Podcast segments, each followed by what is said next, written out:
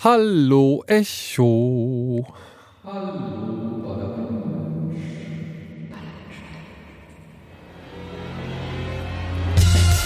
Bada Binge. Der Serienpodcast.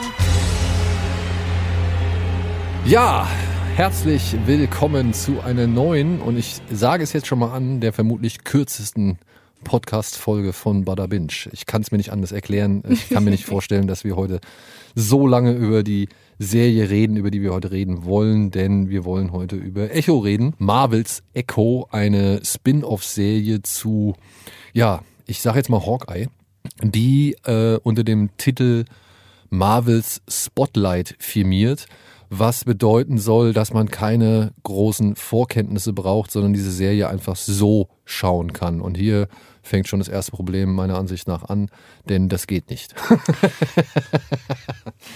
ja, ich, ich muss es einfach sagen. Ich finde, sie machen ja in der ersten Folge einen Rückblick in die Hawkeye-Staffel.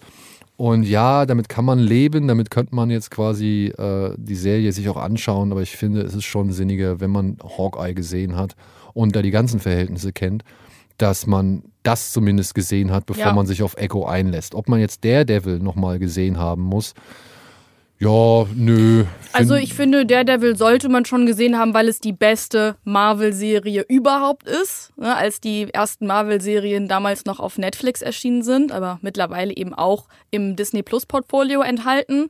Also guckt euch die auf jeden Fall an, egal ob jetzt für Echo oder auch ohne Echo.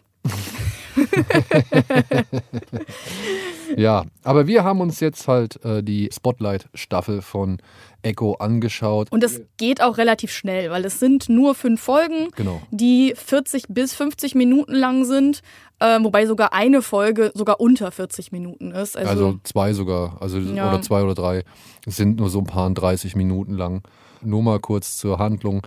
Wir verfolgen jetzt hier in Echo die, ja, wie soll man sagen, die Handlangerin von dem Gangsterboss Kingpin, die sich ja, und hier müssen wir jetzt halt einfach dann äh, doch ein paar Spoiler zu der Serie Hawkeye abgeben.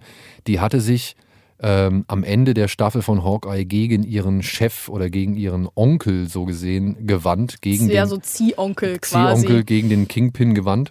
Und wir kriegen jetzt am Anfang der Staffel mit, wie Maya Lopez überhaupt eben in die Fänge des Kingpin geraten ist. Denn wir kriegen mit, dass sie ja als junges Mädchen auf dem Land gelebt hat und eigentlich ein ganz gutes Leben hatte, hatte äh, mit ihrer Cousine eine ziemlich beste Freundin, aber weil sie dann doch nochmal irgendwie eines Abends etwas vom Supermarkt haben wollte, hat ihre Mutter gesagt, okay, dann fahren wir jetzt und holen das. Und dabei haben ihre Mutter und sie einen Autounfall, der Maya unter anderem das äh, rechte Bein kostet, beziehungsweise den rechten Unterschenkel. Genau. Der ist ja, wie wir aus der Hawkeye-Serie wissen, eine Prothese. Sie hat eine Art äh, künstlichen Unterschenkel, mit dem sie auch ordentlich zukicken und treten kann. Und wir kriegen am Anfang von Echo halt eben mit, wie es dazu kam.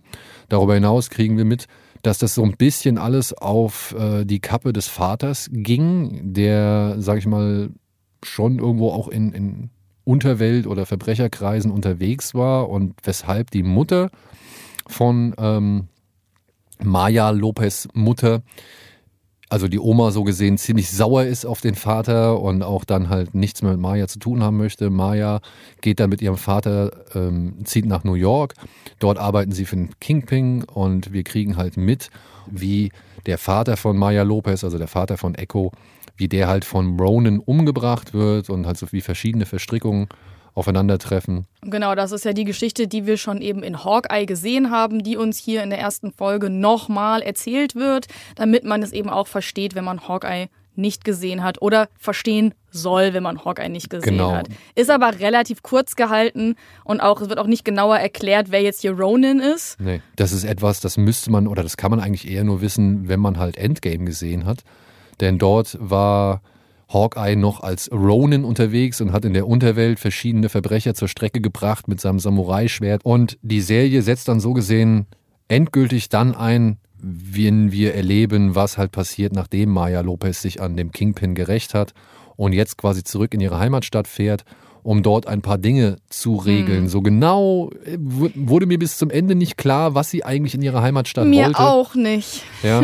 ähm, Aber sie fährt halt zurück und versucht halt so ein paar Dinge zu regeln. Und dann kommt noch eine übernatürliche Komponente mit hinzu, denn wir bekommen mit, dass Maya in einer ja, sehr langen Ahnenreihe von Frauen steht, die, sag ich mal, von einem bestimmten ähm, Ureinwohnerstamm ähm, abstammen. Das ist die Choctaw Nation. ja, genau, Choctaw Nation. Und wir kriegen halt in dieser Serie erzählt, wie eben, ja, warum Maya Lopez den Spitznamen Echo erhält, denn sie steht wohl halt, wie gesagt, in dieser Ahnenreihe und diese Ahnenreihe ist in der Lage, aus der Vergangenheit heraus, die wirklich lang zurückreicht, diese Vergangenheit, äh, mit ihr zu kommunizieren, ihr zu helfen bei ihren Problemen und dann halt auch ihre Kräfte eben auf Maya zu übertragen. Und damit, wie gesagt, versucht sie halt, ja, sowohl irgendwie so ein paar Schnittstellen, die sich halt aufgrund ihrer Vergangenheit in ihrer Heimatstadt ergeben haben, wieder zu kitten, aber gleichzeitig halt eben auch sich weiterhin am Kingpin und seiner Organisation zu rächen. Und ja. Hm. Ja. Womit fangen wir an? Du hast jetzt die Kräfte als letztes genannt. Dann lass uns doch damit mal anfangen. Oh, ja, das ist mit das, äh, sag ich mal, das, was mir am wenigsten an dieser Serie gefallen Ja. hat. Ähm, denn es, es sieht zum einen nicht gut aus, wie Mhm. dann zum Beispiel die Vergangenheit hier und da bebildert wird oder in Szene gesetzt wird. Das hat sehr viel von diesem Greenscreen, Volume, also Stagecraft-Look, den ich bei den ganzen Disney-Serien halt nicht mehr so ganz mag und der den Serien auch immer wieder, sag ich mal, einen relativ kostengünstigen Touch verleiht. So, ja. Gott sei Dank gibt es nicht nur die Szenen so, aber Ja. ich muss sagen, nee, mit spätestens mit dem Etablieren dieser magischen Kräfte, was vor allem in der fünften Folge oder in der letzten Folge dann passiert, da hat man sich dann doch sehr auf ein bequemes Gleis Ich habe begeben. die auch nicht wirklich verstanden, diese Kräfte. ja. Was genau kann sie jetzt, dadurch, dass sie verbunden ist mit ihren Ahnen? Also ihre Hände leuchten und sie hat irgendwie ein bisschen übermenschliche Kräfte dadurch. Sie kann Vögel zum Leben erwehren. Äh, Achso, ja, genau, sie kann heilen, beziehungsweise ihre Mutter konnte heilen und das äh, kann sie dann jetzt, glaube ich, ja auch. Es hatte so ein bisschen für mich eine Parallele zu der Serie Sense8, wo es diese verschiedenen Personen gibt, die alle miteinander verbunden sind und dann quasi untereinander die Körper tauschen können, wodurch dann irgendwie eine Person, die total gut Kampfsport kann, ähm, mit einer anderen Person tauschen kann, die gerade in einer Situation ist, in der sie das ganz gut gebrauchen könnte vielleicht. Und ich dachte, in die Richtung geht es. Aber so richtig nämlich auch nicht. Nee, dafür ist auch gar nicht Zeit. Also Ja, dafür, aber das hätte man ja machen können, ne? weil wir sehen ja in einer Folge zum Beispiel dieses, ähm, ja, was wie Lacrosse aussieht. ähm, es heißt, ich habe es nachgeguckt, es heißt Ishtaboli ist Staboli. oder Stickball. Stickball. Ja, Und es gab es halt Klingt- wirklich klingt bei besser. den, bei den Native Amer- Americans, das wurde halt wirklich gespielt damals, ähm, auch bei dieser ähm, Choctaw Nation.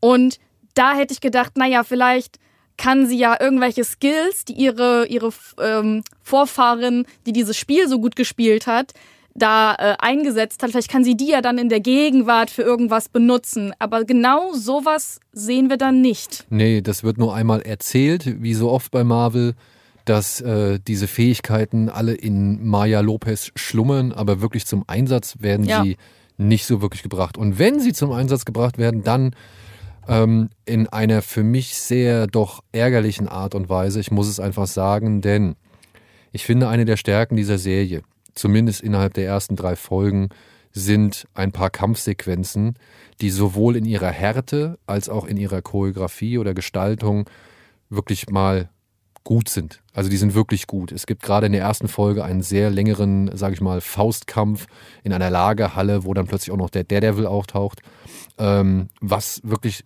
gute Kampfszenen oder eine ziemlich lange und gute Kampfszene zur Folge hat.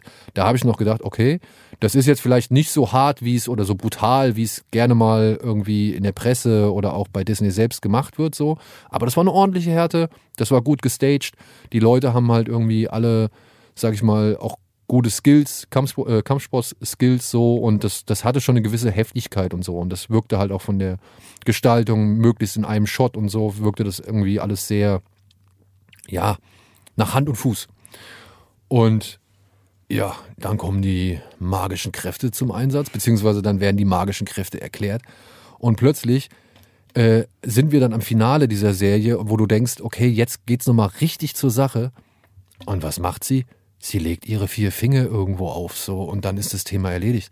Da habe ich gedacht, Leute, was ist denn das bitte? Ihr könnt doch nicht irgendwie so aufbauen und irgendwie so irgendwie ähm, den Leuten den, den Eindruck vermitteln, dass es hier halt mal zu wirklich langen John Wick-artigen Kampfsequenzen kommt, wo Leute halt wirklich sich schmerzhaft irgendwie auf die Mütze hauen und dann am Ende legt sie vier Finger auf und das Thema ist erledigt so. Also das fand ich wirklich, das war eine große Ja. Enttäuschung Ja. für mich. Ich kann mir auch vorstellen, dass es für Comic-Fans eine Enttäuschung war, dass sie eben jetzt solche anderen Kräfte hat, ne? weil in den Comics kann sie Bewegungen von anderen perfekt Nachahmen, kopieren, genau. Um, und das wäre ja eine Möglichkeit gewesen. Sie trifft äh, in einer der ersten Folgen eben auf Daredevil, sogar in der ersten Folge, und kämpft mit ihm und lernt dann vielleicht durch den Kampf mit ihm diese neuen Fähigkeiten, indem sie ihn kopiert. Das wäre ja eine Möglichkeit gewesen. Oder eben, man hätte es halt wirklich so gemacht, wenn man jetzt sagt, man will diese Kräfte, man will dieses Echo durch die Generationen haben, dass sie dann eben die Kräfte der Vorfahren bekommt, ähm, die Skills der Vorfahren bekommt und die eben ausnutzt. Und das äh, ist auch, wie gesagt, mein größter Kritikpunkt, dass sie das Potenzial liegen gelassen haben. Ja. Und da muss ich auch sagen, ähm, ich fand auch, dass dann diese einzelnen Vorfahrinnen von ihr nicht genug beleuchtet worden sind. Ja. Also es gibt hier so eine Episode, die soll am An äh, es gibt eine Episode, da wird eine ihrer Vorfahrinnen gezeigt in so einer Art Stummfilm, Schwarz-Weiß-Western. Und da habe ich mir auch gedacht, ey, das Gimmick hättet ihr euch auch sparen können. Ich fand das schwer zu bewerten, weil irgendwie finde ich, ist das ja eine clevere Idee, zu sagen, wir haben hier eine taubstumme Hauptfigur und eine unserer Folgen ist ein Stummfilm. Aber irgendwie war es dann auch gleichzeitig zu vorhersehbar. Ja, und auch Irgendwie. nicht konsequent dann. Genau, auch, und dann nicht konsequent. Dann innerhalb der Folge war das dann relativ schnell vorbei. Ja, Und wie du sagst, man lernt dadurch auch nicht wirklich diese Charaktere so richtig kennen. ich weiß zum Beispiel nicht, was die allererste, die aus der Höhle rausgekommen ist, Ja. die wir also ganz zu Beginn der Serie sehen. Ähm, ich weiß zum Beispiel bis jetzt nicht, was die überhaupt gemacht hat. ja, die wo kommen die überhaupt her? Ja, also die kommen da aus dieser Höhle raus, wo dieses Urvolk mal entstanden sein soll und plötzlich stehen sie auf einer Wiese und dann sehen wir die eine Frau, die ich auch aus irgendeinem Film her kenne Mhm. und sie läuft über die Wiese, das heißt, sie hat jetzt diesen Stamm der Choctaw gegründet und dann war es das aber auch. Und das finde ich so schade, weil sie haben ja auf jeden Fall ähm, Leute von diesem Stamm ähm, in die Planung mit einbezogen. Viel. Also ja, ich habe gelesen, dass sie Experten der sowohl der Geschichte, der Kultur, der Sprache ähm, da mit einbezogen haben. Und dass eben auch genau diese Vorfahren, die da aus dieser, dieser Höhle äh, rausgekommen sind, dass das ja auch wirklich eine Geschichte ist, die so ähm, in, diesem, in dieser Choctaw Nation sich erzählt wird. Also da geht es um Nani Waya, die aus diesem Mother Mount, nennt sich das, ähm, gekommen ist. Und dass diese Darstellung von diesem, diesem Lehm äh, auf dem Körper oder dass das so Lehmmenschen waren, dass das aus dieser Originalgeschichte halt entstammt. Aber das wird ja gar nicht richtig erzählt. Also dafür, dass sie da so viele Experten und Expertinnen zu Rate gezogen haben, lerne ich eigentlich gar nichts über die Geschichte. Ja. Oder?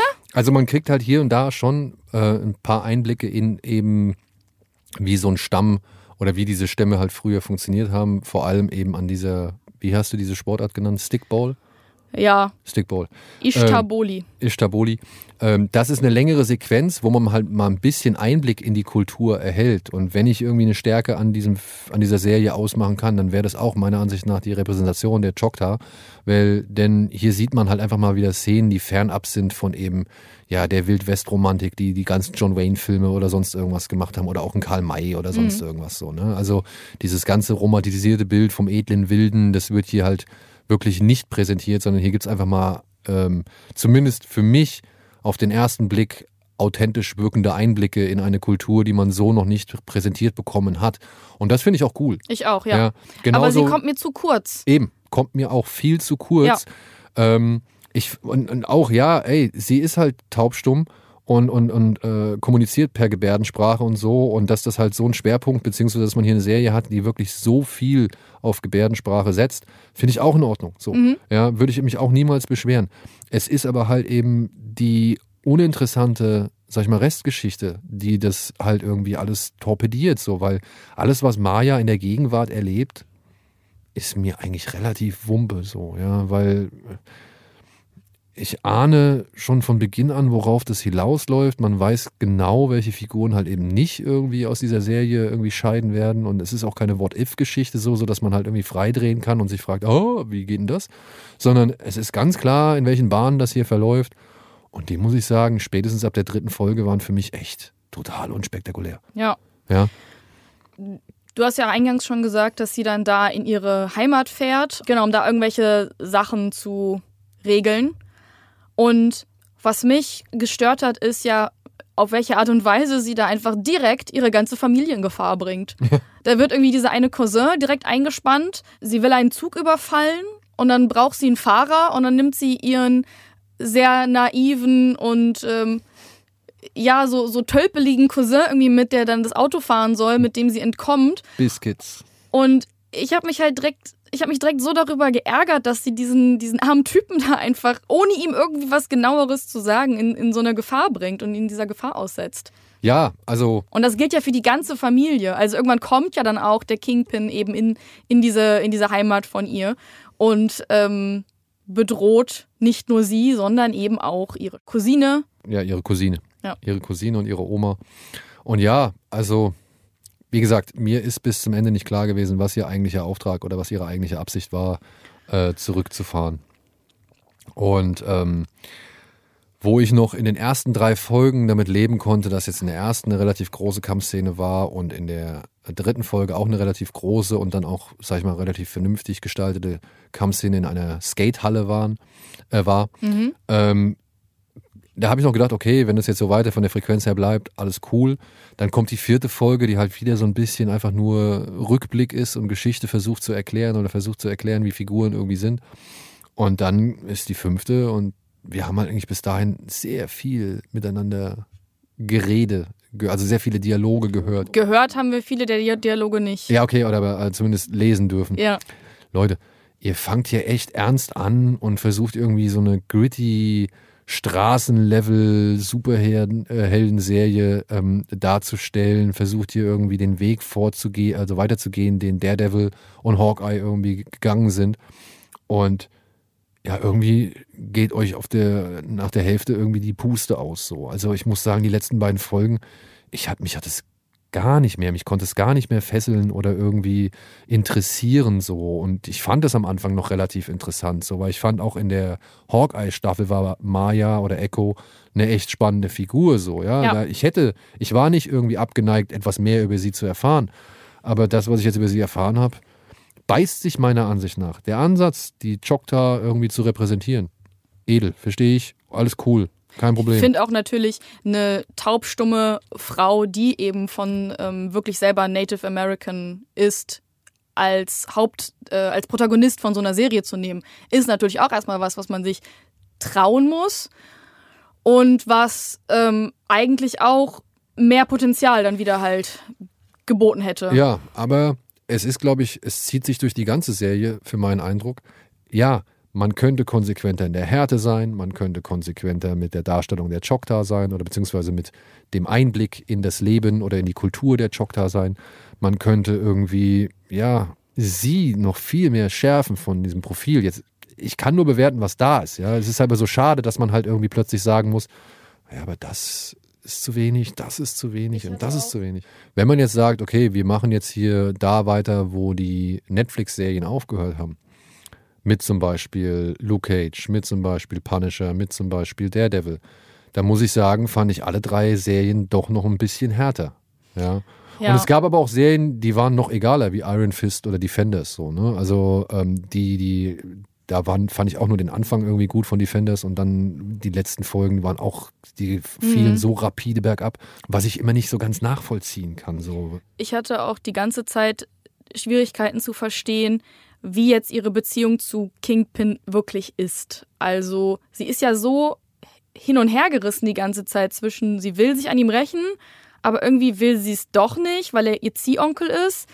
Und dann am Ende kommt er da und bedroht die ganze Familie und dann ähm, lässt sie ihn aber doch wieder ziehen. Ja, weil er ist ja Warum nur so ein armer armer, missverstandener Charakter, der eine schwere Kindheit hinter sich hatte. Ja, Wo ich mir halt auch denke, ist das wirklich sinnig, diese Figur, die so übermächtig und so fies sein soll und die man ja eigentlich an sich schon spannend Mhm. findet, weil sie vielleicht auch eben ein bisschen widersprüchlich ist, ist es wirklich so gut, die zu erklären?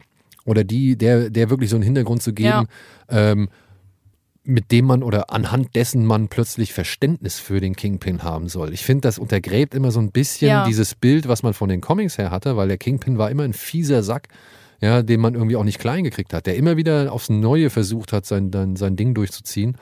Und jetzt kriegt er plötzlich eine, eine menschliche Facette, die für einen Comic-Bösewicht nicht so wirklich hilfreich ist, zumindest in meinen Augen. Ja.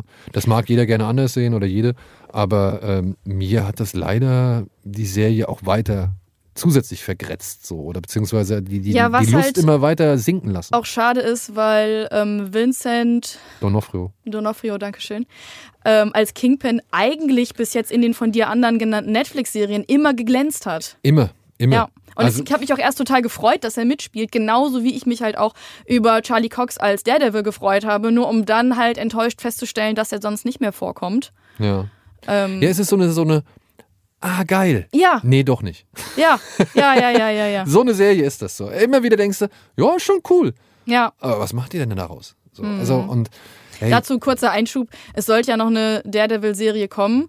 Die ist aber leider aus dem Release-Plan 2024 irgendwie auf magische Weise verschwunden. Naja, nicht unbedingt auf magische Weise. Es wurde schon angekündigt, dass Ja. das äh, nochmal alles neu gemacht werden soll, weil sie so gar nicht äh, zufrieden war mit dem Ergebnis. Ähnliches hat man aber auch schon zu Echo gehört. Dass Mhm. Echo, also es, es gingen so Gerüchte durch das Netz, dass eben die Macher oder halt die Verantwortlichen bei Disney nicht so wirklich glücklich mit Echo, Echo waren. Und ähm, normalerweise werden ja auch Marvel-Serien immer wöchentlich ausgestrahlt oder die meisten Marvel-Serien kommen wöchentlich.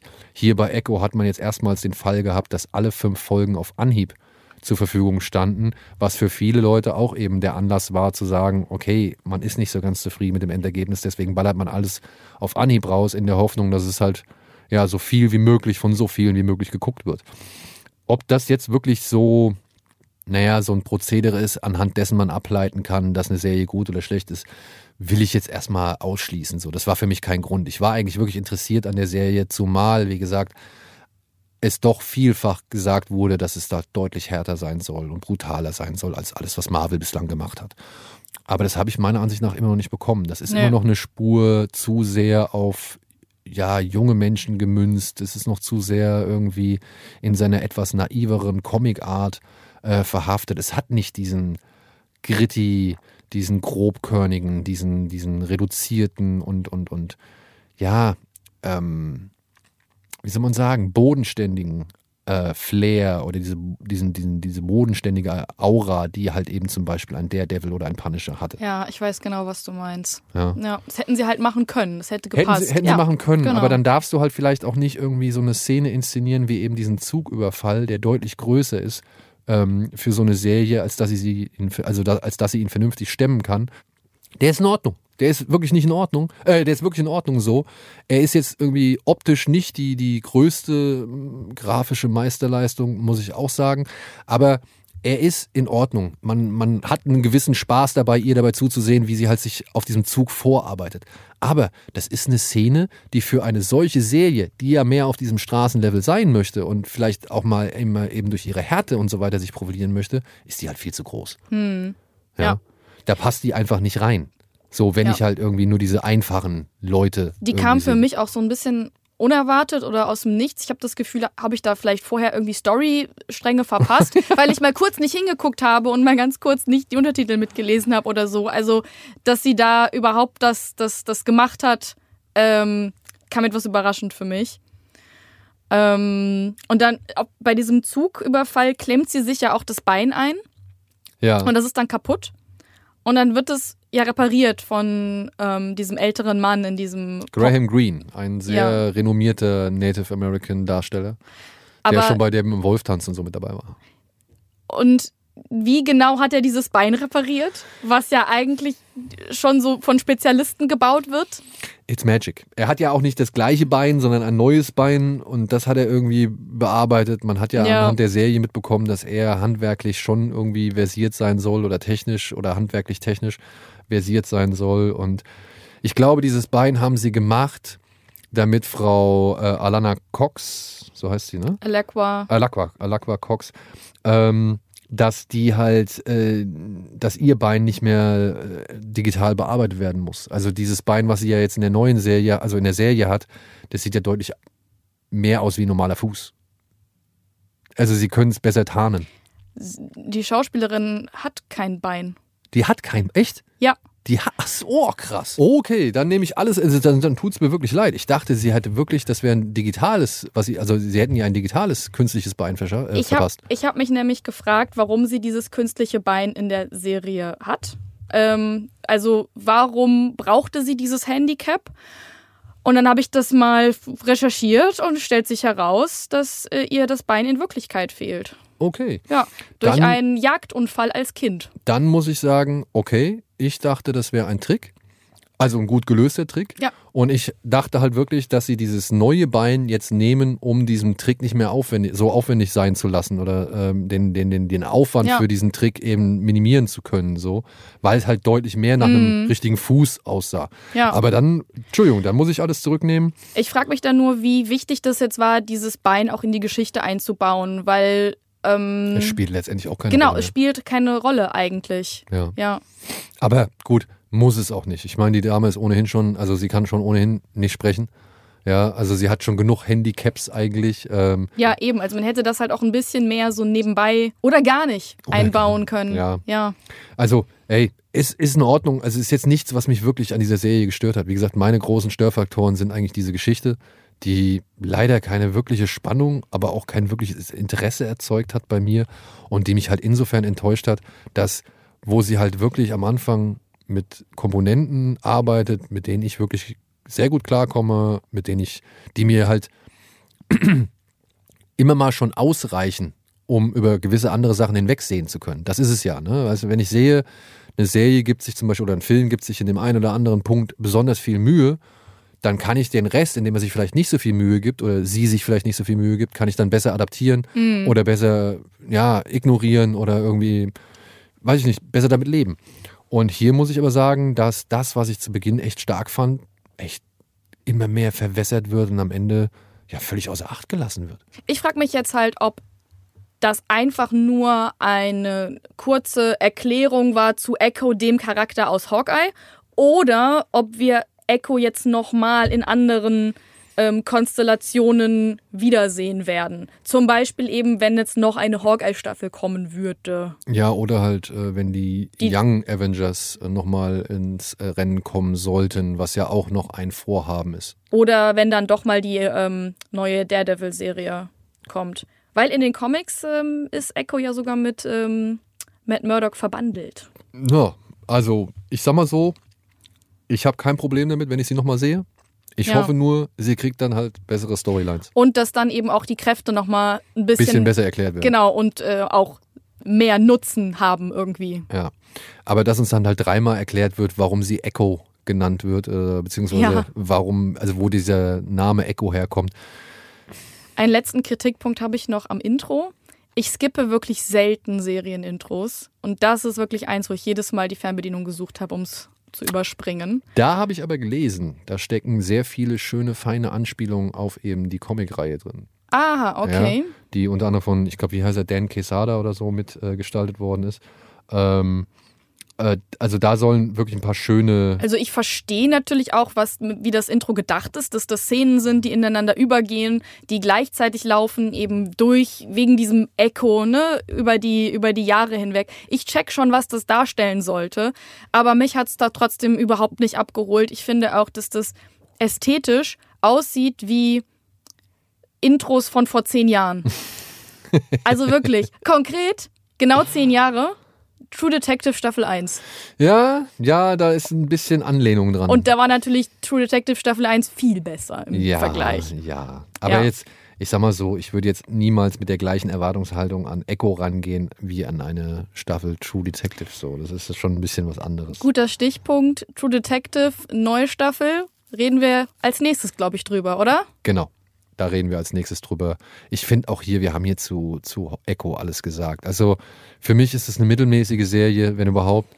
Und ähm, ja, schade Sie, um die Zeit eigentlich ein bisschen so, weil andererseits es ist nur eine kurze Serie, genau. also ich würde schon sagen, man kann sie sich angucken. Es ist jetzt nicht die äh, krasse Zeitverschwendung, eben auch wegen Charakteren wie Daredevil oder eben auch Kingpin. Ähm, ja, oder ihr Vater zum Beispiel, den sehe ich auch immer sehr gerne. Der Crazy ja, Horse. Ähm, der hat ja auch schon bei, bei ähm, na, bei Reservation Dogs mitgespielt, zum Beispiel. Mhm. Den fand ich äh, ziemlich cool. Ihren Onkel fand ich auch in Ordnung. Der hat auch äh, gut gespielt. Wie gesagt, äh, Vincent D'Onofrio als, als, ähm, als Kingpin sehe ich gerne. Und äh, Graham Greene ist natürlich auch ein Typ, äh, ein Schauspieler, den ich immer wieder gerne sehe. Der hat schon so viel gemacht und hat mich schon oder begleitet mich schon so lange in meiner mhm. Filmleidenschaft. Äh, dementsprechend, das war, da ist auch kein Problem so. Es ist so irgendwie, wie gesagt, ich hätte gern mehr von den Choctaw gesehen. Sie ist einfach total hinter ihrem Potenzial zurückgeblieben. Ja, leider. Also, ja. Es ist wie so ein Echo. Ja, am Anfang gibt es einen lauten Ausruf, so zack, und es verblasst zum Ende der fünften Folge immer mehr. Ja. Also es wird immer leiser oder mhm. immer weniger so, ja. Und das ist ein bisschen schade, dass man das so übertragen kann. Ja. Vom Titel her. Naja, aber es mag ja sein, dass es trotzdem da draußen Menschen gibt, denen das gut gefallen hat oder die mehr davon sehen möchten. Alles cool, alles fein. Ich versuche nur zu erklären, warum ich jetzt nicht wirklich abgeholt wurde. Aber das ist ja das Ding. Wir haben ja auch das Potenzial da drin gesehen. Wir sehen ja, was den Leuten daran gefällt und was auch uns daran gefallen hat. Es ist einfach nur nicht ausreichend. Gibt uns mehr von diesen Sachen, ja, gibt uns mehr von der harten Action, ja. gibt uns mehr von dem, von dem Hintergrund. Oder mehr von dem Gangsterkrieg, das ist ja auch in Ordnung. Ne? Aber irgendwie entscheidet euch und versucht nicht irgendwie so halbgar und lasst den Fantasy-Kram weg, bitte. Also wirklich, das braucht keiner. Das braucht wirklich keiner. Man hat es ja bei Daredevil gesehen dass es auch möglichst ohne Fantasy-Kram irgendwie ganz gut funktioniert hat, beziehungsweise Spaß gemacht hat. Ja. Oder halt eben einen Anstrich erhält, den man nicht so oft bei Marvel-Serien oder Filmen sieht. Und das ist ja etwas, was wir eigentlich ja wollen, dass man mal wieder was anderes hat, als das, was man schon über die Jahre hinweg so oft gesehen hat. Hm. Naja, mal gucken, was True Detective äh, mit sich bringt. Und äh, demnach, äh, ja, wünschen wir euch trotzdem vielleicht ja viel Spaß mit Echo, wenn ihr doch mal reinschauen solltet. Vielleicht hattet ihr auch euren Spaß. Ansonsten viel Spaß mit dieser Folge oder mit ein paar anderen Folgen. Wir würden uns freuen, wenn ihr uns auch weiterhin verfolgt auf allen möglichen Plattformen und Kanälen, überall dort, wo es Podcasts gibt. Und ansonsten, ja, vielen Dank fürs Zuhören und bis zum nächsten Mal. Tschüss. Tschüss. Bada Binge. Der Serienpodcast.